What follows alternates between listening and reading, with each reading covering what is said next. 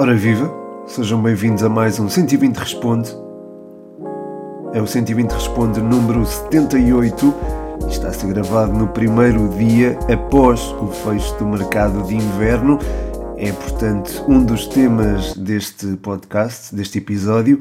Eh, não só esse, como também outros, eh, claro. Eh, mas começamos por esse, porque há perguntas dos patronos nesse sentido nomeadamente sobre Luís Dias. O André Rodrigues, um forte abraço para ti, André, pergunta quem poderá ser o substituto de Luís Dias. Uma pergunta que é colocada também pelo Maxime Reiné.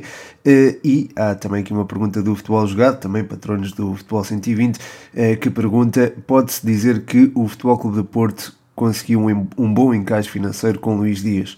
Muito obrigado, futebol jogado. Um forte abraço para ti também, Ricardo. De facto, é difícil encontrar um jogador semelhante a Luís Dias, até no nosso futebol, até na Primeira Liga, não é só no Futebol Clube do Porto. Portanto, acho que vai sempre haver aquela sensação de falta ali qualquer coisa no futebol dos Dragões. Ainda assim, hum, é preciso olhar para aquilo que existe e olhar também para as soluções que há no plantel que de facto se podem aproximar daquilo que é Luís Dias. Essas soluções, a meu ver, passam por, uh, e já vou a Galeno, passam por Gonçalo Borges e PP. PP é um jogador diferente de Luís Dias, tem muita qualidade técnica, é um jogador que um, eh, está à vontade no 1 um para 1, um, tal como Luís Dias estava, mas não é tão agressivo no ataque à profundidade, não tem uma capacidade de definição tão boa quanto Luís Dias e no último terço não é um jogador que se sinta tão à vontade para, para se orientar para a baliza, diria, eh, comparativamente com Luís Dias, que tinha, a meu ver, esse era o aspecto que o diferenciava.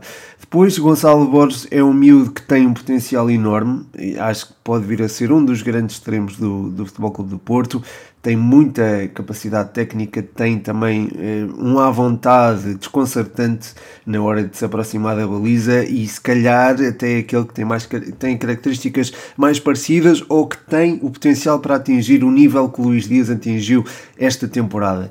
Portanto, acho que Gonçalo Borges pode ser de facto esse substituto natural de Luís Dias. Mas ainda é cedo para que ele assuma esse papel, não é? Acho que seria injusto dar-lhe já essa responsabilidade, mas com o tempo acredito que o Gonçalo possa ser essa opção. Depois, eh, relativamente a Galeno, é um jogador que tem essa explosão, tem a explosão de Luís Dias. Na definição não é propriamente um jogador um, incapaz, não é? Digamos assim, ele marcou vários gols pelo Braga, soma também várias assistências. Lembro-me que no ano passado tinha muitas contribuições para golo na Liga Europa, acho que estava no top, uh, no top 5. Um, e, e, acho que sim, isso é de, é de realçar. É um jogador que tem essa, conhece a casa, conhece o Futebol Clube do Porto, e acho que no contexto do Futebol Clube do Porto isso é algo bastante importante e em cima disto é também um jogador que traz capacidade, uma capacidade defensiva que eu acho que Luís Dias, por exemplo, não tinha. É um jogador disciplinado posicionalmente, um, ehm, ou tem vindo a ganhar essa noção com uh, Carlos Carvalhal, e acho que é um, um, jogador que pode trazer outras coisas que Luís Dias não trazia, mas de facto acho que ninguém se aproxima do nível de Luís Dias, sobretudo no último terço, não é? Portanto, sentir-se-á sempre uh, a ausência de Luís Dias no Futebol Clube do Porto mas Galeno pode dar soluções que, por exemplo, o Luís Dias não dava e, eventualmente, o Futebol Clube do Porto pode começar a jogar eh, num esquema de três centrais, eh, eventualmente.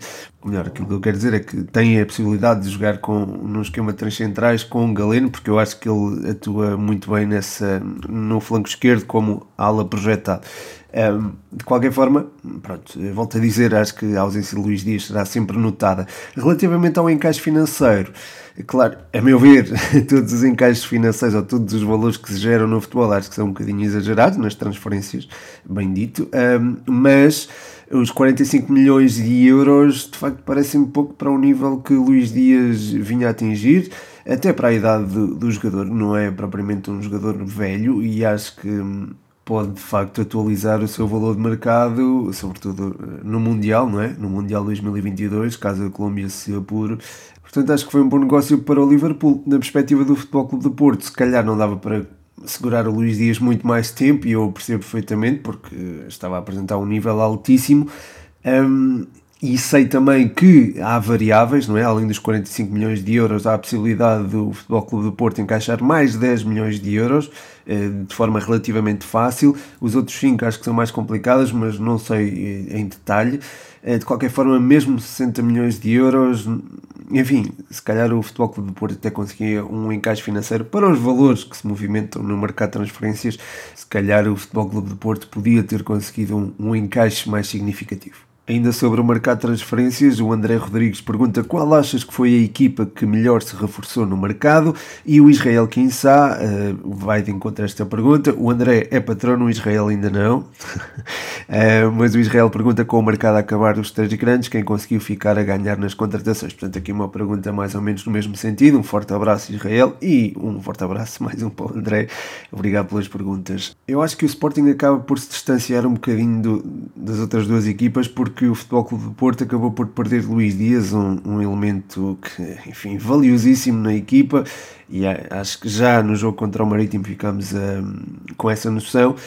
E depois o Benfica acabou por não se livrar dos jogadores eh, sedentários, ou pelo menos não de uma parte significativa deles, e acho que esse era um dos objetivos para este mercado de inverno. Não contratou ninguém, quer dizer, contratou o Tiago Kozer, que é um jogador que pouca gente conhece, e é, é de facto é de facto estranho é aquilo que se passa no, no mercado de transferências, ou que se passou neste mercado de inverno da luz. Não sei se há um planeamento que contempla um investimento mais é, significativo no próximo verão, mas de facto o Benfica acho que acaba por ficar de baixo e acho que é, é o Sporting o grande vencedor é, deste, deste mercado de inverno. Destaque também para o, para o Passos Ferreira e o Moreirense, conseguiram duas contratações sonantes. Eh, nomeadamente o Gaita no Passos e o Kevin Mihalas no, no Moreirense, que também é de realçar. Mas eh, continuando aqui no mercado dos três grandes, digamos assim, e com foco particular no Sporting, o João Blanco do Spanenka pergunta se Slimani vai ser útil ao Sporting. Eh, uma pergunta que também foi colocada pelo André Vigário, que pediu aqui uma análise à possível vinda de Slimani. Obrigado aos dois, um forte abraço também, especialmente ao João, que é patrono André, não é? Portanto, mas sim, acho que o Slimani ainda pode vir a ser útil. É um jogador que pode servir de referência ofensiva, uma referência ofensiva mais eh, fixa. Uh, também é um jogador que trabalha muito em prol da equipa, na, sobretudo na pressão, uh, na saída de bola contrária. Eu acho que o Sporting precisa de um jogador muito ativo nesse aspecto.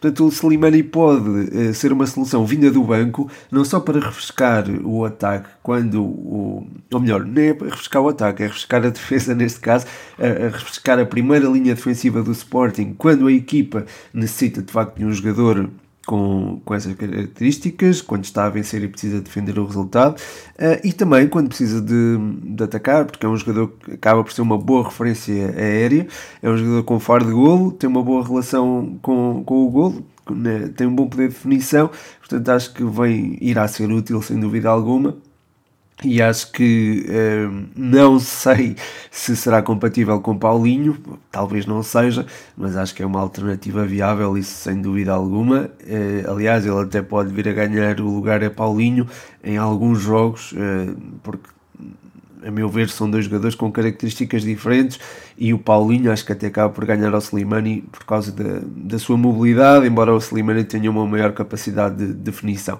Mas pronto, isso são, não vou agora entrar nessa comparação de forma profunda. Um, acho que sim, uh, acho que o Slimani poderá vir a ser útil ao Sporting. Agora passando para o Benfica, uma pergunta do podcast universitário, Rafael Vieira, um forte abraço para ele. Ele pergunta, mediante o panorama em que entrou, Nelson Veríssimo está a fazer um bom trabalho. Uma pergunta eh, que também é feita pelo Altinogram, pergunta o que achas do trabalho do Veríssimo até agora. Obrigado e um abraço. Um abraço especial para o, para o Rafa, para o Rafael Vieira, que é patrono.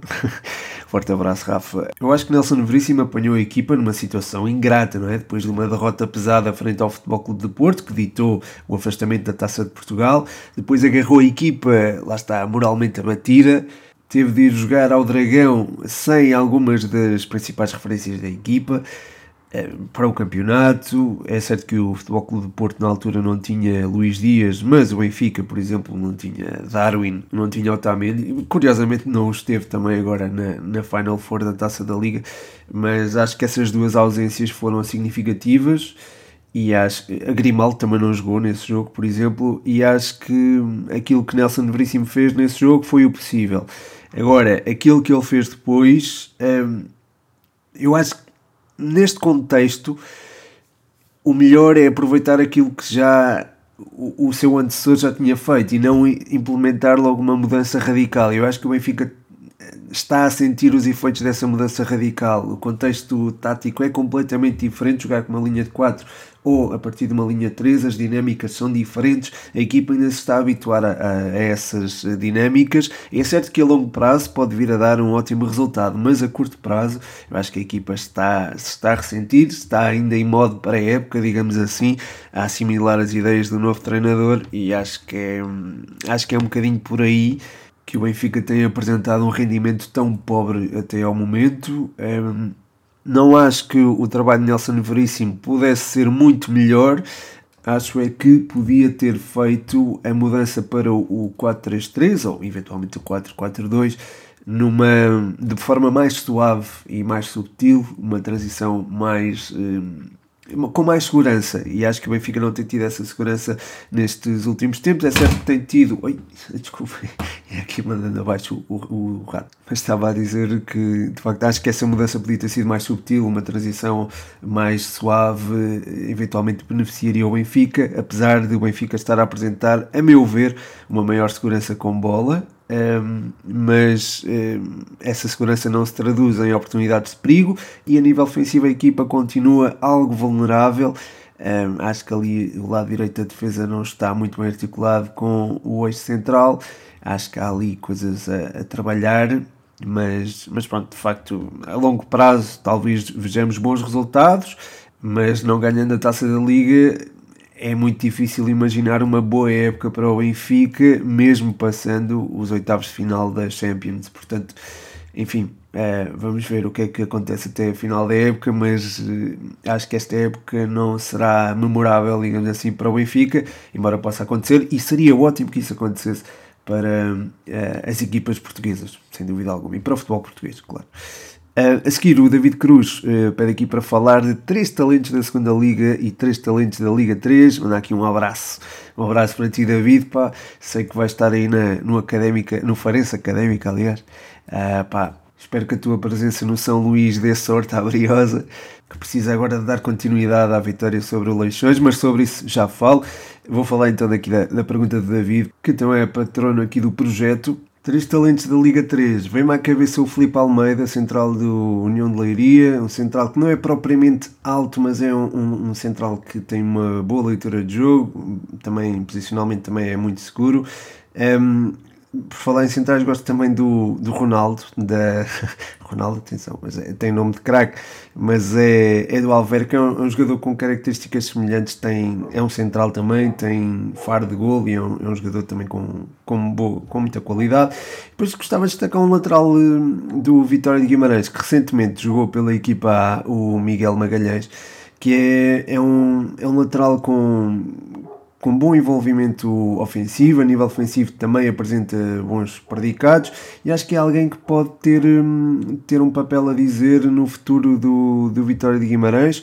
É, é um miúdo com 19 anos, ainda tem uma boa margem de progressão, mas acho que hum, é também um dos nomes a ter em conta. Isto falando da Liga 3. Relativamente à Liga 2, Jota é um nome incontornável, a meu ver está a ser o jogador com melhor desempenho na segunda Liga, não estou a dizer que que é o melhor jogador da segunda liga, mas é se calhar o jogador que tem tido o melhor desempenho. O Umaru Embalou também se tem afirmado ao serviço do Benfica de forma clarividente.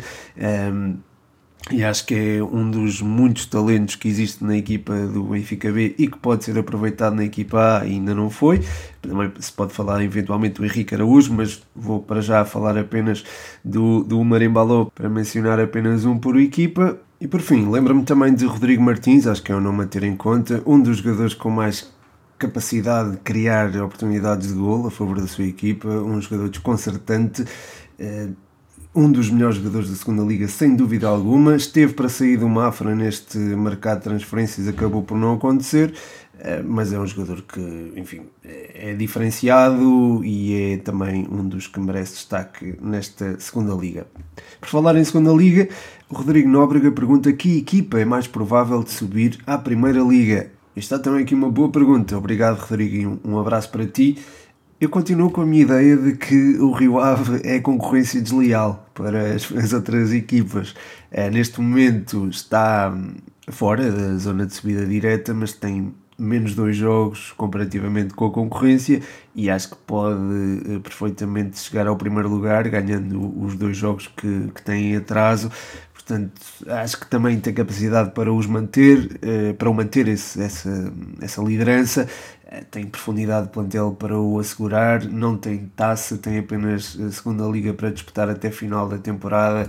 Portanto acho que sim, acho que o Rio Ave apesar de vir a ter se calhar um calendário mais apertado pode perfeitamente lidar bem com isso e é sem dúvida alguma um dos principais candidatos a subir divisão, o mesmo se pode dizer eventualmente do Casa Pia, eh, do Feirense também, o próprio Chaves, eh, que tem dois jogos em atraso, tal como o Rio Ave, eh, face à concorrência, e o Nacional, acho que também terão uma palavra a dizer. O Estrela, mantendo a sua dinâmica ofensiva e estagnando um bocadinho ali a parte defensiva que não tem estado tão bem, aliás, há uma pergunta sobre isso, acho que pode também vir a ser uma equipa que se pode intermeter ali entre os lugares de subida. Um, depois há também a questão do Mafra, mas o Mafra já tem uma distância significativa para o topo e o Mafra tem também a Taça de Portugal pelo meio, portanto, talvez. Um, tire aqui das contas da subida, portanto será ali entre Casa Pia, uh, Rio Ave, Rio Ave acho que é o principal candidato, depois há Casa Pia, Feirense, se calhar numa segunda numa segunda camada, digamos assim, de, de, candidatos à subida, e depois há ali Nacional e Desportivo de Chaves, e depois mais um bocadinho mais abaixo do Estrela da Amadora, acho que há, há aqui possibilidade destas equipas subirem, acho que hum, o pelotão da subida é constituído por estas equipas. Boa pergunta, já agora, e obrigado por ela. Um, por falar em segunda liga, continuamos aqui a falar da segunda liga e da minha briosa, é verdade. O, o Rocha pergunta uh, se volador para o Costinha é pedir muito. Abraço e força briosa. O mascote uh, pede aqui uma análise ao jogo da briosa, como avalias o desempenho de Costinha e João Tiago, prata da casa merece mais aposta. E pergunta se o mercado da uh, pergunta também sobre o mercado de transferências da briosa, o que faltou e o que foi bem feito. muito obrigado, também mascote, um forte abraço para ti. Um, epá, eu vi-te a festejar, oh, oh, João. eu, vi o jogo em casa, não pude ir ao estádio, mas de facto vi o João a festejar uh, no, no canal 11. uh, e foi, foi engraçado, foi perto do final, já a vitória estava iminente e ele estava a vibrar com aquilo. E bem, e bem, e bem. Uh, mas bem, em relação à bola de ouro para o Costinha, é pedir muito, epá, não. Acho que o Costinha é daqueles jogadores que já justificava mais minutos há, há muito tempo. se calhar foi um bocadinho tapado por algum estatuto pudesse haver de outros elementos de plantel uh, e acho que não é segredo nenhum dizer isto, acho que é, é palpável, uh, mas de facto o miúdo já justificava mais minutos há mais tempo, uh, fui aposta neste jogo e acho que deve ter continuidade. Eh, sem dúvida alguma. Eu já ando a falar disto há algum tempo, vocês sabem disso, já ando a falar da aposta na prata da casa, como estava a dizer ali o João, eh, e de facto acho que sim. João Tiago e o Costinha revelaram exibições muito competentes e acho que são para manter. O próprio o Vasco, que acabou por entrar durante a segunda parte, também foi, fez uma exibição também competente. Eh, e perante os objetivos da académica, que é a subida, e de facto a académica tem que fazer uma segunda volta digna de, de um candidato à subida, porque para, para escalar posições e para ter uma época mais ou menos uh, tranquila, se é que isso ainda pode acontecer. Uh, se calhar tranquila não vai ser, mas acredito que atinjamos o, o objetivo da manutenção, que agora é esse o objetivo. Um, Acho que sim, acho que há margem para a aposta na prata da casa e nós vimos o Costinha, por exemplo, o Costinha já nos garantiu uh, um empate sob o, sob o pito final frente ao Estrela da Amadora em casa e também uh, neste jogo frente ao Leixões foi também decisivo para a vitória, portanto acho que sim, acho que uh, a aposta no Costinha é para continuar. Relativamente ao João Tiago, fez um jogo seguríssimo, Uh, acho que não, não pediu messas a nenhum dos outros centrais do plantel uh, e acho que a melhor dupla neste momento talvez seja mesmo Costinha e Justiniano, uh, Costinha, João Tiago e Justiniano. É certo que chegou o Jorge Felipe, foi um dos reforços da, de inverno, juntamente com o, o Aurélio e o, e o João Diogo. É, o João Diogo acho que pode ser uma boa, uma boa solução para a ala direita, é um jogador com muita experiência. É, gostei dele ao serviço do Marítimo e acho que vimos um bocadinho daquilo que ele pode oferecer. Se calhar não foi o jogo mais bem conseguido.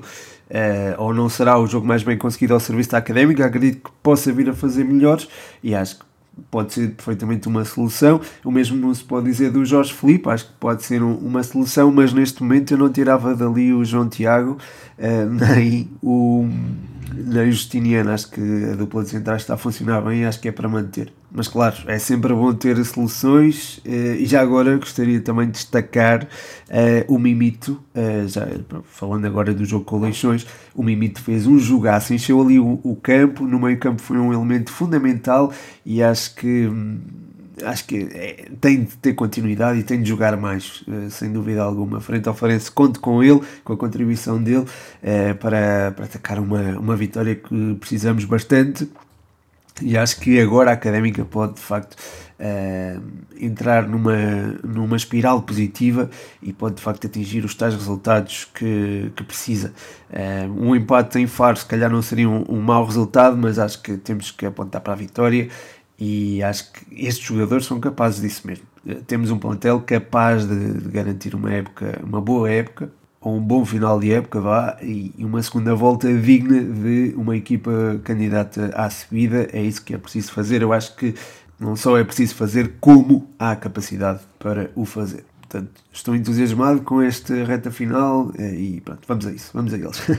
Eh, a seguir, o Estrela da Amadora de Peri, que é o Canha, pergunta como é que é possível o Estrela, lá está, ter um dos melhores ataques e a pior defesa da segunda Liga. O que precisam uh, para melhorar, uh, para controlar melhor a defesa? De facto, é verdade, o Estrela é uma das equipas mais entusiasmantes de acompanhar nesta, nesta segunda Liga, mas há ali o trade-off de sofrer bastantes golos. Eu acho que nos últimos jogos a equipa conseguiu algumas folhas limpas, alguns jogos sem sofrer golos, creio que foi contra o Trofense um, e a vitória também contra o Casa Pia, lembro-me dessa vitória por 1-0, mas de facto houve também jogos como o último frente ao Farense em que sofreu 3 golos, contra o Mafra também sofreu 2 golos, embora pronto, foi em Mafra. Um, a, a, derrota também frente aos Chaves em casa também foi muito sentida. Um, eu acho que aquilo que falta é uma maior pressão uh, sobre a saída de bola contrária. Havendo essa maior pressão, há menos bolas que entram no meio campo contrário do Estrela e aí há um maior controle também de bola da, e um controle do jogo uh, por parte da equipa. Acho que é, é, precisamente isso que falta a este Estrela, porque a nível ofensivo, a dinâmica ofensiva é tremenda e acho que com bola esta é uma das equipas mais difíceis de travar na na segunda liga. Portanto, acho que é mesmo por aí. É isso que identifico como um dos principais fatores para esta para este, este número de golos sofridos avultado. O, o Canha, ou Estrela da Amadora, underscore de pergunta é, porque é que o Vizela e o Estoril eh, subiram da segunda e estão a fazer uma boa época e o Aroca não?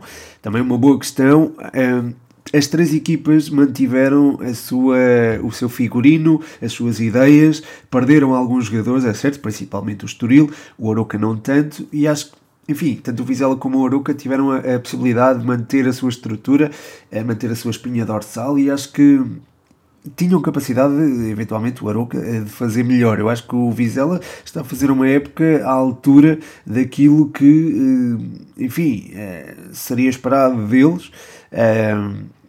Porque lá está, é preciso não esquecer que a espinha dorsal que subiu da segunda para a primeira é também um bocadinho a espinha dorsal da equipa que transitou do Campeonato Nacional de Séniores. Houve mudanças, é certo, mas eh, não se esperava que o Vizela atacasse os lugares de subida e a verdade é que o fez e acabou por subir mesmo eh, em segundo lugar à frente do do Aroca. Eh, quanto ao Aroca, de facto, não está a fazer uma época tão entusiasmante, digamos assim. É, tem apenas 18 eh, pontos, está ali perto dos lugares de descida, mas é uma equipa que pode, pode subir eh, estes lugares a qualquer momento. A segunda liga tem tido, a segunda liga, a primeira liga tem tido alguma competitividade e o Arouca conseguiu recentemente dois resultados muito importantes. Frente ao Estoril acabou por vencer e em Famalicão conseguiu um empate importante Eu sei que a pergunta foi colocada antes deste empate frente ao Famalicão, mas a verdade é que este Aroca nos últimos tempos tem apresentado um futebol interessante. Frente ao Benfica uh, foi difícil de bater. Um, e antes do, do jogo com o Benfica teve a infelicidade de ter um jogo menos, menos bem conseguido frente à Belenenses Chade, mas eu acho que depois do jogo com o Benfica a equipa um, entrou numa boa senda, agora vai jogar com o Porto em casa e será sempre um jogo muitíssimo complicado, mas acho que depois disso, um, jogando em casa com o Marítimo e com o Moreirense, Uh, com o Vitória pelo meio, acho que a equipa pode entrar numa senda de bons resultados e eventualmente ficar nivelada com as outras uh, equipas que acabaram por subir, até porque o Estoril tem descido um bocadinho de rendimento e acho que isto é reflexo também das saídas que, que o plantel teve e acho que, pronto, explica-se maioritariamente por aí. Seguida, o Henrique Ramalho pergunta qual será o jogador mais influente nos três grandes, na tua opinião. Um abraço. Um abraço para ti também, Henrique. Obrigado pela pergunta. Com a saída de Luís Dias, esta é uma pergunta que ganha maior interesse, não é? Porque eu acho que Luís Dias era, de facto, o jogador mais influente uh, no Futebol Clube do Porto e uh, acho que a sua influência no Porto era superior à de qualquer outro jogador nas outras duas equipas. No Sporting acho que Coates continua a ser muito influente, Palhinha também, mas acho que o sentido coletivo, e o Pote também tem alguma influência, mas acho que o sentido coletivo da equipa acaba por ultrapassar qualquer referência individual. Relativamente ao Benfica, se calhar depende um bocadinho das individualidades, um, Rafa, nomeadamente, uh, e Darwin também, mas acho que Rafa, se calhar, é a mais uh, significativa. Relativamente ao Futebol Clube do Porto, agora fica mais complicado escolher, mas diria Otávio, fez ali dois jogos consecutivos fantásticos, encheu o campo, foi o MVP 120 desses dois jogos, uh, frente ao Famalicão e frente ao Marítimo. Acho que frente ao Marítimo foi mesmo crucial. É, Fábio Vieira também está a aparecer com uma influência tremenda, mas acho que, a meu ver, Otávio é o jogador mais influente do Futebol Clube do Porto. Passando agora para a Taça da Liga, há aqui pedidos de análise à final da Taça da Liga. O Miguel 45431 pede aqui a análise ao derby eh, na final da Taça da Liga e o Vasco de Jesus deixa aqui uma questão interessante. 40 faltas na final da Taça da Liga, será que a abordagem dos árbitros vai mudar, melhorar em Portugal? Muito obrigado pelas perguntas, interessantes, sem dúvida alguma. Um forte abraço para o Miguel e para o Vasco. Análise ao derby. Eu acho que o Benfica revelou as tais carências que eu estava a falar há pouco, da transição do, das dinâmicas do 3-4-3 para as dinâmicas do 4-3-3 eu acho que o Benfica sentiu, ainda está a sentir esses efeitos e acho que a equipa ainda não está a render aquilo que os adeptos esperam dela. Está, aliás, bastante longe disso mesmo e acho que a entrada no derby foi sintomática disso mesmo. Ainda assim, a equipa conseguiu adiantar-se, acho que ganhou alguma confiança, mas o Sporting entrou em modo reação, eh, foi reativo, tal como tinha sido frente ao Santa Clara, soube lidar com as adversidades e foi uma equipa muito adulta, muito capaz e acho que foi a partir dessa reação que conseguiu assumir uh, o controle do jogo, de certa forma, e passar para a frente. Acho que a entrada de Pedro Porro foi muito importante para que o Sporting eh, acabasse por vencer, trouxe agitação ali ao lado direito de, do ataque e da defesa do, do Sporting. E acho que foi acabou por assistir o Pablo Sarabia que também fez uma exibição muito muito positiva. Aliás foi o MVP 120 deste jogo.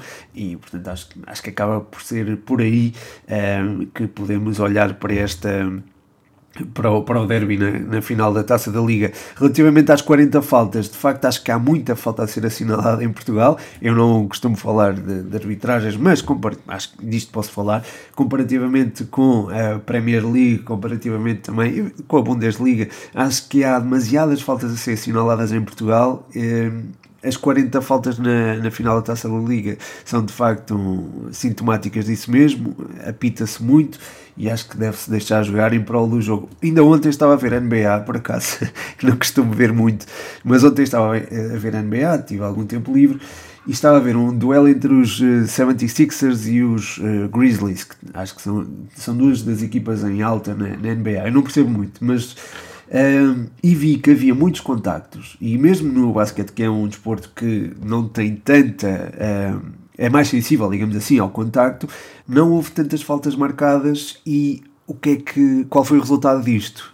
Um jogo mais dinâmico, um jogo mais intenso, houve prolongamento, houve uma data de pontos a ser, a ser marcados, houve o Jamarant a fazer uma grande exibição, eh, mas houve também o, por exemplo, o Maxi a substituir muito bem o Embiid, eh, mas pronto, isso já, já é no âmbito da NBA, mas acho que sim, acho que houve ali uma uma fluidez muito positiva. Eh, o jogo rolou, não houve protagonismo da equipa de arbitragem, ou melhor, se calhar houve, mas foi no bom sentido, porque apareceram um pouco. E acho que em Portugal isso também devia existir. O, o, futebol é um desporto de contacto e acho que deviam ser assinaladas menos faltas, o jogo devia rolar mais e também devia haver menos tolerância para com eh, perdas de tempo. Não é que tenha existido na, na, na final da taça da Liga, não estou a dizer isso mas acho que esse também é um aspecto fundamental uh, que tem de ser melhorado. Aliás, já ando a falar disto há, há algum tempo. Um, e, e, acho que o desporto de formação, e agora se calhar vou já a uma pergunta do Fernandes 903, ele pergunta se achas que o desporto de formação atual está num bom caminho em Portugal. Aproveito para dar continuidade e dizer, eh, Fernandes, obrigado pela pergunta desde já, que o desporto de formação também tem esta lacuna, tem o tal perda de tempo, os tais eh, subterfúgios eh, que fogem ao jogo e acho que desvirtuam também, de certa forma, o espetáculo. Nós queremos o, o futebol como um desporto que queremos vender o futebol, porque o futebol já é um produto, vender o futebol como algo positivo. O nosso futebol tem de ser vendido como algo positivo e acho que, pelo espírito até do, do próprio desporto, já nem falo do futebol, tem de haver menos aso é, que haja esta estas perdas de tempo que já eh, eu eh, já testemunhei num jogo de júniores, ainda por cima incentivadas por um próprio pelo, pelo próprio treinador, uh, que deve ter um papel cívico e até um papel de, de, de formador. Uh, mas de qualquer forma, uh, o desporto de formação, se olharmos para, para as, para as pérolas que ele tem dado nos últimos anos, acho que está bem. Agora, de facto, acho que também há espaço para haver uma mudança de mentalidade no que toca ao desportivismo. Passando para outros assuntos, o Leandro pergunta quem fez o trabalho mais impressionante? Klopp no Liverpool, Guardiola no Barcelona ou Mourinho no Futebol Clube do Porto? Ora, uma questão muito interessante, Leandro, mais uma, e obrigado por ela. Acho que o Klopp no Liverpool fez um bocadinho aquilo que já tinha feito no Borussia Dortmund, levou o Dortmund à final da Champions, venceu uma liga alemã um, e acho que acabou por replicar o sucesso que teve aí. Um, aquilo que apresentou a nível uh, tático e também a, a, proposta de jogo acho que foi disruptiva com aquilo que existia na altura. Uh, o Gegenpressing é ele o precursor dessa, de, dessa, dessa matriz, digamos assim, e que consiste numa reação à perda fortíssima. É, uma, é contrapressão, eu ia dizer uma espécie de contrapressão, não é mesmo uma contrapressão e que origina eh, recuperações de bola em zonas muito adiantadas. O Guardiola é, foi um estilo diferente, é o estilo tiki-taka, não é um jogo mais apoiado, mas com, é, com foco na baliza, era um jogo mais apoiado e com trocas de bola constantes, mas tendo em vista a, a baliza contrária, e acho que uh, seria difícil idealizar aquilo noutro contexto que não o do Barcelona. Acho que no Bayern e no Manchester City um, ehm, apresentou estilos uh, ligeiramente diferentes. É certo que esteve, o tiki-taka se calhar esteve sempre presente, mas acho que só no Barcelona é que vimos essa mesma essa mesma proposta apresentada de forma mais limpa, digamos assim, é, porque nos outros clubes houve sempre algumas nuances. É, o Mourinho no Futebol Clube do Porto foi a tal questão da periodização tática que é diferente desta abordagem, isto é, um modelo de jogo ou as nuances da, do esquema tático que eh, o Mourinho implementava é, eram trabalhadas, ou as, as, situações de jogo eram trabalhadas de forma repetida na, no treino, uh, e havia também uma adaptação dessas nuances uh, consoante o adversário. Havia um estudo do, do adversário muito, muito intenso, e havia também uma adaptação do modelo de jogo uh, ou das nuances do modelo de jogo ao contexto que a equipa iria, iria apanhar. Isso foi também disruptivo e foi algo inovador na altura e eu acho que eh, levar o Futebol Clube do Porto a, a vencer as Champions é diferente de levar o Liverpool a vencer a Premier League ou o Barcelona de Guardiola a conseguir a hegemonia do futebol espanhol. Portanto, se calhar aqui escolhia Mourinho pelo, pelo facto de ele ter alcançado um feito impressionante e em menos tempo do que o Klopp e o Guardiola, porque o Mourinho levou o Porto à final, da, à vitória da Champions em uh, dois anos. Ele chegou ao Porto em 2000 e, em dois não, em três, chegou em 2001, uh, eh, em três anos venceu a Taça UEFA, a antiga Liga Europa, a antiga, a antiga Taça UEFA, agora Liga Europa, e venceu também a Liga dos Campeões. Pelo meio venceu também dois campeonatos, uma taça, enfim, mais a, a, creio que venceu uma supertaça também. Portanto, acho que sim, acho que este foi o trabalho mais impressionante e se calhar eventualmente mais disruptivo porque acaba por lançar as bases daquilo que é o futebol atual e acho que hoje em dia há muito mais investigação sobre uh, o adversário, há muito mais dados sobre o adversário que se vai enfrentar uh, e há muito mais atenção a isso mesmo. E acho que a priorização tática trouxe isso mesmo e, e trouxe também o trabalhar de um modelo de jogo uh, de forma intensa, a abordagem estratégica ganhou outra outra, outro peso e acho que o próprio Klopp e o Guardiola também bebem um bocadinho, ou beberam neste caso, dessa, dessa influência, portanto se, se calhar eh, José Mourinho uh, fez se calhar o trabalho mais impressionante. A seguir o Felipe Moreira, de volta às perguntas, é verdade Felipe, já tinha aqui saudades tuas, ele pede aqui o melhor 11 da CAN até ao momento. Obrigado Felipe e um abraço para ti. Olha, eu confesso que não tenho visto os jogos todos, um, não, não tem sido possível acompanhar como eu queria a Can, mas um, fazendo aqui um 11 mais ou menos de cabeça, se calhar na baliza punha o guarda-redes da Serra Leoa, que gostei muito, pá, gostei muito da forma como ele se apresentou, sobretudo na fase de grupos, e acho que é, é alguém que eu colocaria na, na baliza, dava-lhe esse prémio, digamos assim. Depois na direita é, o Hakimi, a serviço de Marrocos, acho que foi o melhor jogador. É, no eixo central punha o Saul Coco, que é um jogador da Guiné Equatorial que se tem destacado. É, a Guiné Equatorial deu muito trabalho ao Mali, deu muito, aliás, acabou por eliminar o Mali e eh, também deu muito trabalho ao Senegal. É certo que acabou por sofrer três golos, o que não era habitual nesta equipa, mas eh, conseguiu eh, impor de certa forma ou trazer algumas dificuldades ao Senegal. Um, e depois também no eixo central colocaria um jogador que nós conhecemos bem, o Tapsoba do Burkina Faso, que tem feito também uma boa uma boa can. No lado esquerdo da defesa, jogando aqui com uma defesa A4, um, Gostei do, do Kona da Costa do Marfim, acho que foi um, um, jogador também que se destacou e se calhar colocava ele, mas se calhar há outros que merecem este prémio, não, não estou certíssimo disto. Uh, nas alas ofensivas, jogando aqui se calhar num 4-4-2 que é para incluir mais opções ofensivas, o Sadio Mané acho que tem de estar numa das alas. Uh, não sei se colocaria o, o Salah na outra, porque acho que o Salah não, não se tem evidenciado assim tanto. Talvez colocasse. Hum, o Toko Ekambi do, dos Camarões acho que tem tido uma, uma, boa, uma boa can. Depois no meio campo, uh, o Sangaré tra trabalhou imenso ao serviço da Costa do Marfim uh, e acho que merece esse destaque e juntava-lhe se calhar o Zambo Anguissá. Uh, tenho gostado bastante também da, da que ele tem feito e acho que tem sido um esteio do meio campo dos, dos Camarões. Na frente de ataque, havendo duas opções, acho que a Bubacar é, é sem dúvida alguma um elemento uh, indispensável, né? acho que tem de ser usado na, na frente de ataque. E junto a ele, uh, eu acho que o Simon Aller fez uma boa campanha.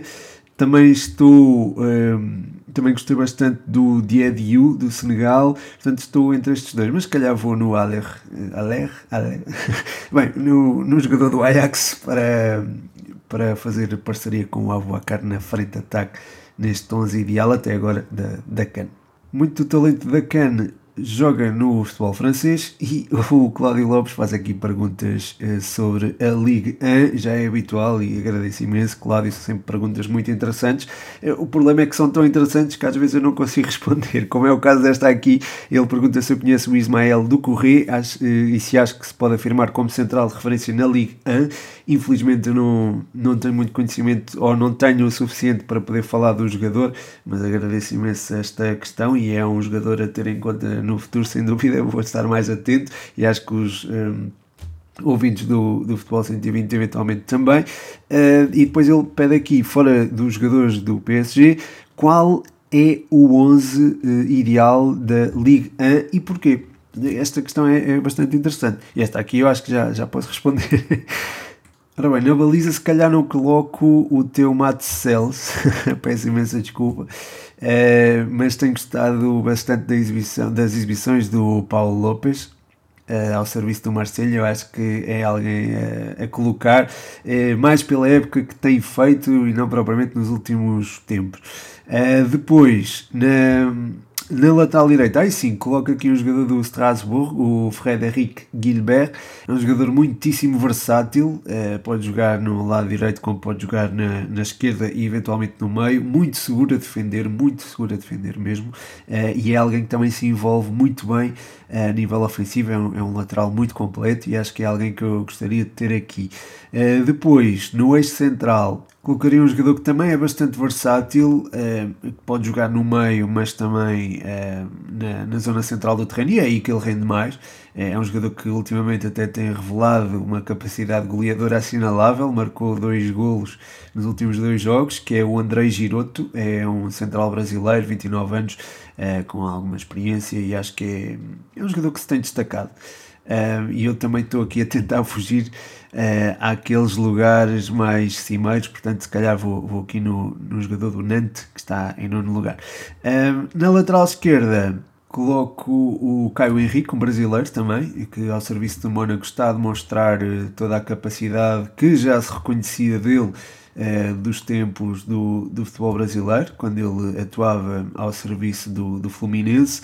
Eu essa época acompanhei particularmente do, do futebol brasileiro e, e, também do Caio Henrique, e acho que ele este ano está a ter eh, a afirmação absoluta no, no futebol francês, colocaria no, no lado esquerdo. Usando três elementos do meio campo, uh, acho que o Chouameni é é absolutamente imprescindível. Uh, o Savanier do Montpellier é também um jogador que eu acho que tem estado a um nível altíssimo, uh, não só pelas contribuições para golo, mas também na forma como assume o um para um. É um jogador que também a nível ofensivo é relativamente disciplinado, às vezes. Uh, e por falar em disciplina, é um jogador que, que ferve um bocadinho e eu acho que isso acaba por pesar um bocadinho contra ele, mas acho que não lhe tira o mérito de estar aqui no 11 ideal da Liga, fora os, um, ehm, o PSG, ia dizer os principais, as principais equipas ou os, os primeiros classificados, mas sim, o, o PSG, até porque pronto, inclui o Strasbourg, um jogador de Strasbourg que está uh, no, no quarto lugar. Um, ehm, depois eu queria evitar aqui colocar jogadores do Lille e do Lyon, mas eu acho que vou ter que incluir o Benjamin André, acho que era injusto não o ter aqui. Em alternativa, acho que podia pôr aqui o, o Adrien Thomassen uh, do, do Strasbourg. E por falar em Strasbourg, coloco o Ludovic Ajour no, no ataque. É um jogador com uma, com uma compleição física impressionante, capacidade goleadora também uh, fantástica. Acho que está a fazer a melhor época da sua carreira. Uh, já tinha falado dele, acho que no último ou no, no, no episódio anterior ao último. Uh, depois, nas alas ofensivas, colocaria sem dúvida alguma uh, o Gorri, um jogador de quem eu gosto bastante e acho que está a ter a época da afirmação. E depois, no, na outra, no outro flanco, Colocaria o Sofiane Bufal, é um jogador que parte para o, para o drible com uma facilidade impressionante e é um jogador que também tem estado em destaque ao serviço do Anguer e também ao serviço da seleção de Marrocos. Agora que foi eliminada, vai ter tempo para, para brilhar na Liga 1, mas acho que é um jogador que continua a ser desconcertante e acho que poderá um, acho que pronto, acho que encaixa bem neste 11 do, da Liga.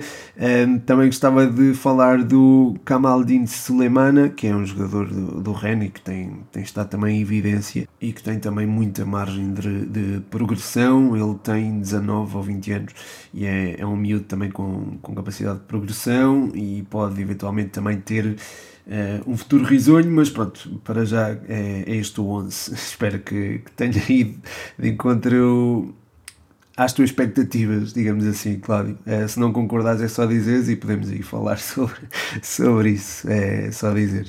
Um grande abraço para ti, obrigado por trazeres aqui a Liga à, à antena do Futebol 120. A seguir, o Martins, eh, A Martins 14 pergunta quais são os campeonatos a que, eh, a que costumas dar mais atenção.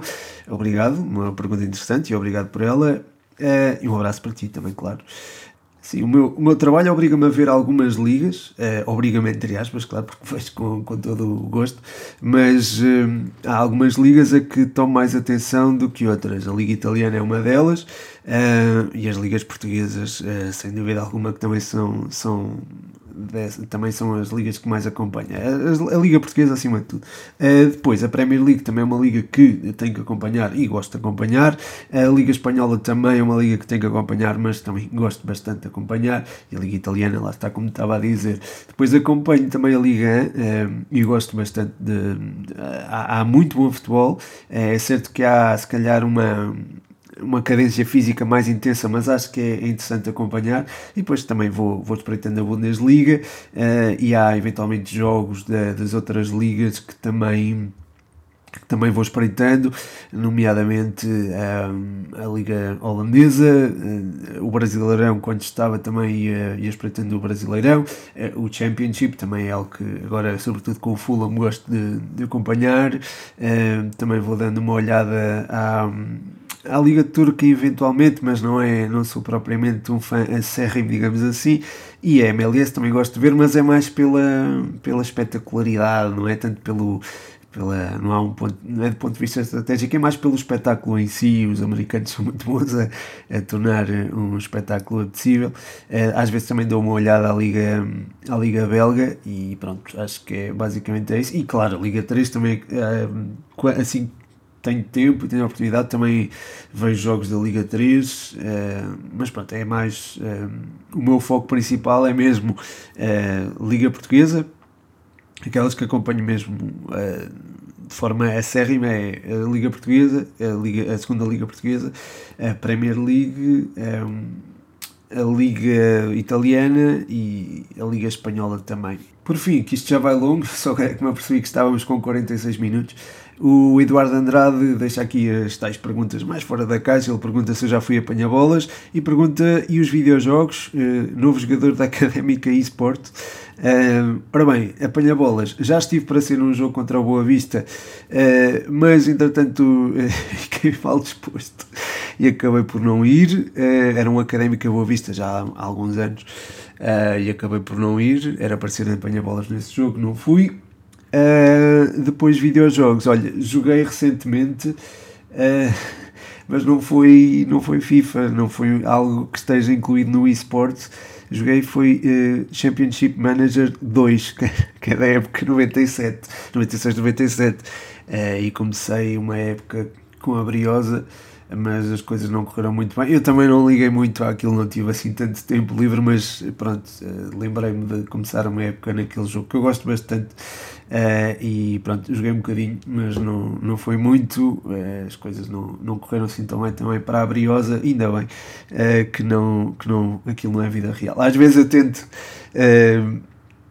enfim, pensar que estou a mudar a história, estás a perceber, de, de da época 96-97 em que a Académica consegue uh, subir à primeira, porque nessa época a Académica estava na segunda também, a Académica consegue subir à primeira e já às competições europeias e consegue fazer épocas fantásticas e eu estou de certa forma a alterar a história, mas mas de facto há, há, há, épocas em que eu prefiro que, pronto, penso, ainda bem que isto não, não é sério, e esta foi uma delas, até porque não, não tive muito tempo para, para alimentar o jogo, digamos assim. Mas, eh, mas pronto, eu vou dando novidades desse, disso e eventualmente se calhar começo uma nova época em que as coisas comecem a correr bem e eu fico motivado para continuar a jogar. Uh, relativamente ao FIFA, talvez possa voltar a jogar se tiver mais tempo nos próximos tempos, vamos ver se tenho ou não. Uh, se tiver, eu prometo deixar aqui os updates uh, caso a malta esteja interessada nisso. Mas pronto, olha, chegamos ao fim de mais um episódio. Uh, muito boas perguntas, obrigado por elas. Foi um episódio bastante interessante aqui na ressaca do, do fim de mercado. Espero que tenham gostado.